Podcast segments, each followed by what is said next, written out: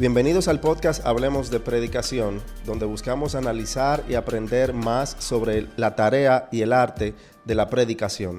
Yo soy el pastor Ángel Cardosa y te agradezco por estar aquí. Si no has escuchado los episodios anteriores, te invito a hacerlo. Los puedes compartir y puedes ver cada una de las entrevistas y temas que hemos tratado.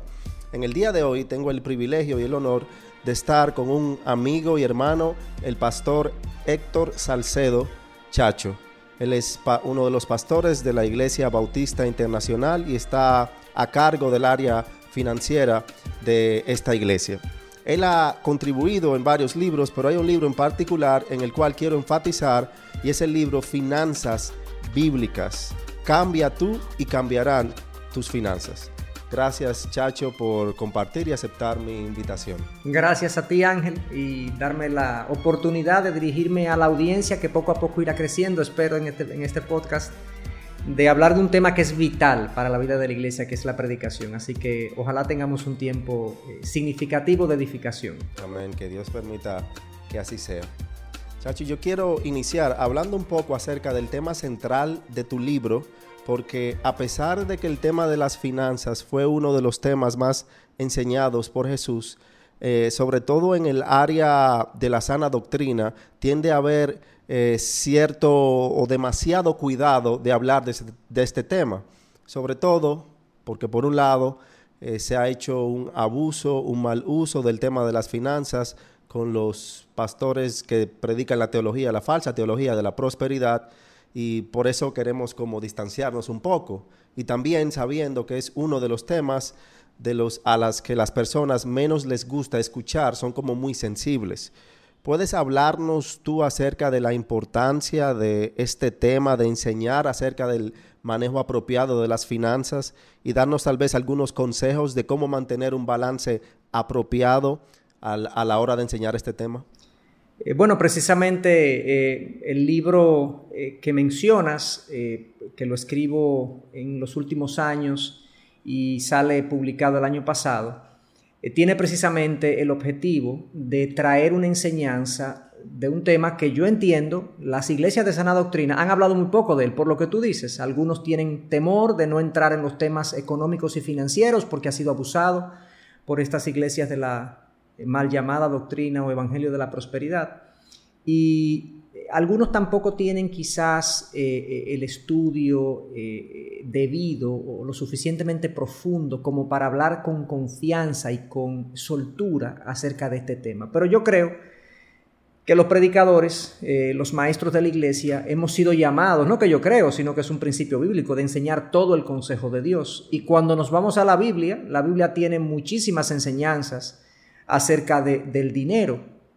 Desde la literatura de sabiduría, proverbios, eclesiastés, algunos salmos, tienen enseñanzas que podemos deducir eh, y podemos aplicar al ámbito de lo económico, como los evangelios, tanto Jesús eh, habló mucho de este tema y Pablo también y Pedro también habló en, en alguna de sus cartas del dinero.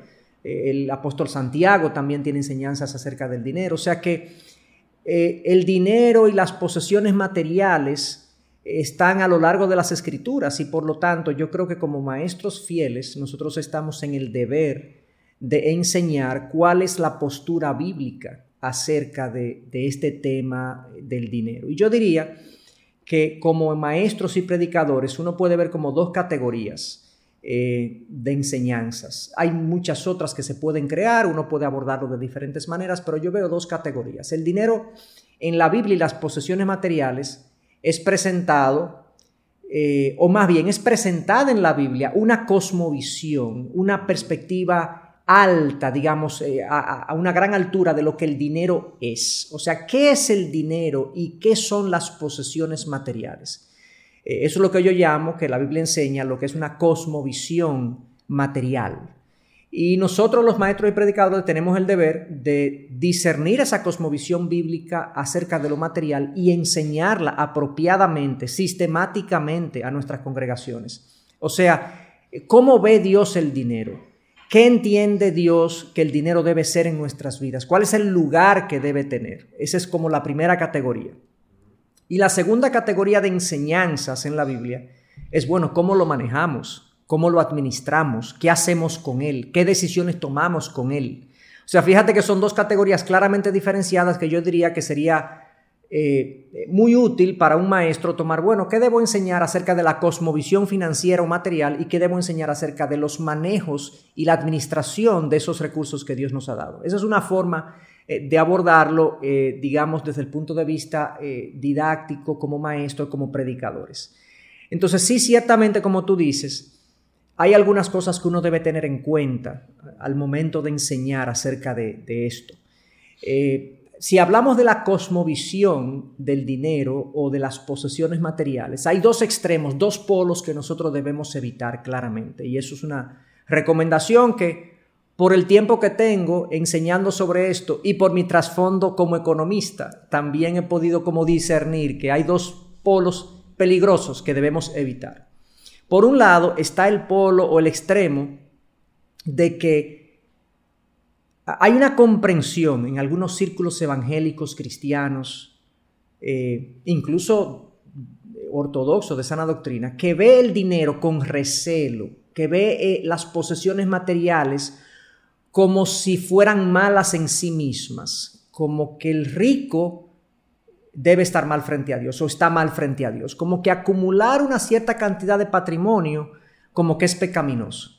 Y eso es un extremo no bíblico, eso es un extremo eh, dañino para la, para la congregación, para el alma de la iglesia, porque tiende a poner un prejuicio en la congregación, en la iglesia, de que el que mucho tiene debe estar pecando o estar mal frente a Dios. Y ese, ese es un tema que debemos evitar. De hecho, hay muchos cristianos genuinos y sinceros que están prejuiciados contra el rico, porque ven la riqueza como con una connotación pecaminosa o negativa. Y la palabra no nos, no nos da ese permiso y de hecho nos dice claramente en uno de los pasajes más claros de las escrituras y más citados en las escrituras acerca de esto, que es primera de Timoteo 6:10, que el amor al dinero es la raíz de todos los males. O sea, el amor al dinero claramente, y lo predicamos y lo enseñamos, pero muchas veces como que la gente no entiende lo que esto implica. El amor al dinero no es el dinero malo en sí mismo, el rico no está mal frente a Dios necesariamente. Eh, entonces tenemos que cuidarnos de esto. Y el predicador y el maestro tiene que evitar caer el mismo ahí de la condena del rico o de la riqueza en sí misma, y evitar también que otros caigan ahí para evitar los prejuicios y, este extremo de, la, de, la, cosmovisión eh, financiera eh, eh, bíblica, evitarlo a, como de lugar. Por un lado, el otro extremo, que también el maestro y predicador bíblico debe evitar en este tema del dinero, es pensar que el pobre está bien y que la pobreza es el llamado del cristiano aquello de que el cristiano está llamado a hacer un voto de pobreza. Eh, porque Cristo le dijo en una ocasión a un joven rico que vendiera todo lo que tenía, se lo diera a los pobres y viniera y lo siguiera. Eh, tenemos esa idea de que Cristo no tuvo en qué recostar su cabeza y que por lo tanto como Él es nuestro Maestro y nuestro Señor debemos seguir sus pisadas. Parecería que muchos piensan que la pobreza es el plan de Dios para todo cristiano. y de ahí lo que decía hace un momentito del extremo de la riqueza, de que la riqueza es mala y de que la pobreza es buena. Es un extremo peligroso también, porque la Biblia no llama a todo cristiano a vender todo lo que tiene y entregarlo a los pobres. Ahora, la actitud del cristiano sí debe ser que si Dios nos pide por algún llamado particular y personal, eh, eh, salir o, o vender o entregar o lo que sea hacer con nuestro dinero, nuestras posesiones, deberíamos estar dispuestos a hacerlo porque al final, ¿quién es nuestro Dios? ¿Es el dinero o es Dios, el Dios verdadero? Es el Dios verdadero. Entonces, ese es otro extremo que debemos evitar de eh, pontificar o darle una connotación positiva al que es pobre y que el que es pobre está bien frente a Dios y el que es rico está mal frente a Dios. Entonces, esos dos extremos hay que evitarlo en la medida de lo posible o lo más posible, porque ambos extremos son una, un desvío de la cosmovisión bíblica eh, del dinero y de las posesiones materiales, que es, el dinero es un medio que Dios nos da para cubrir nuestras necesidades, para también ser generosos con aquello que necesitan, para financiar la obra de Dios, para probar nuestro corazón. O el dinero es un instrumento de Dios en nuestras vidas. En algunos casos Dios permitirá la pobreza en algunos cristianos y no es necesariamente una señal de maldición. Y en algunos casos Dios permitirá la riqueza en algunos cristianos y no es necesariamente una señal de bendición. Todas esas cosas están, tenemos que cuidarla en cuanto eh, cuando enseñamos la cosmovisión de las posesiones materiales, la cosmovisión bíblica de las posesiones materiales. Pero algo más que quiero eh, mencionar y es que el creyente, el maestro cristiano, siempre debe evitar el presentar el púlpito eh, como un mecanismo de recaudación de fondos. Debe mantenerse muy al margen. No es que no pueda enseñar que el cristiano debe ser eh, eh, dadivoso con la obra de Dios. Él lo puede enseñar con confianza. No nos podemos ir al extremo tampoco de que no podemos pedir ofrenda, no podemos decir esto, no podemos ah, predicar de, la, dádiva cristiana legítima a la obra de Dios. No, tenemos que hacerlo porque es bíblico. De hecho, Segunda de Corintios 8 y 9 son dos capítulos que hablan muchísimo de cómo Pablo aplaude a los macedonios porque fueron generosos, más allá incluso de sus posibilidades con la obra de Dios. Entonces eso está ahí. Pero tenemos que cuidarnos del extremo en, que han caído muchas iglesias de la doctrina de la prosperidad, donde hacen del púlpito un instrumento de recaudación y donde hacen de la autoridad pastoral eh, como, como, como, si fuera, como si estuviésemos embestidos de, de, autoridad para pedir dinero y usar el púlpito para eso. Entonces tenemos que tener mucho cuidado de eso. O sea que ahí te doy una idea de, de dónde son las cosas que tenemos que cuidar. El asunto entonces es mantener un balance a la hora de enseñar de este tema, porque claro está, como apuntas, tanto un pobre como un rico pueden estar actuando mal en cuanto al dinero. No se trata del dinero en sí, sino de tu actitud y la manera como administras lo que el Señor te ha dado. Y dicho sea de paso, para terminar mi, intervención ahí con eso, con esa primera pregunta de cuáles son las cosas que debemos tener en cuenta o evitar y demás, eh, tenemos que enseñar acerca del dinero, porque el dinero eh, está, eh, eh, digamos, es parte de la vida de prácticamente todo ser humano.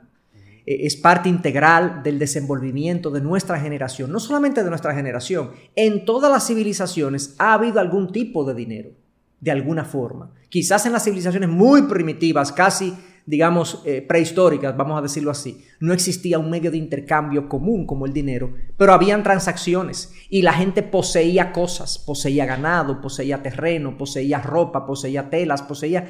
Eh, siempre la riqueza y las posesiones han sido parte de la vida del ser humano. Y por lo tanto es un deber cristiano, si vamos a enseñar todo el consejo de Dios, de tener, primero nosotros tener clara nuestra cosmovisión bíblica acerca de las posesiones y poderle enseñar con rigurosidad, con fidelidad y con regularidad a nuestra congregación para que podamos ser fieles en todo, en toda nuestra vida.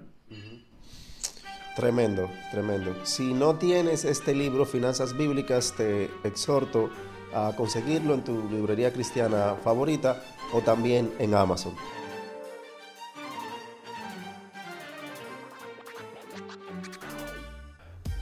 Muchas gracias por escuchar este episodio. Si no has escuchado los episodios anteriores, te invito a que lo hagas y si han sido de edificación para tu vida, te invito a que los compartas. Puedes escucharlos en las diferentes plataformas, Spotify, YouTube y Apple Podcasts. Hasta la próxima.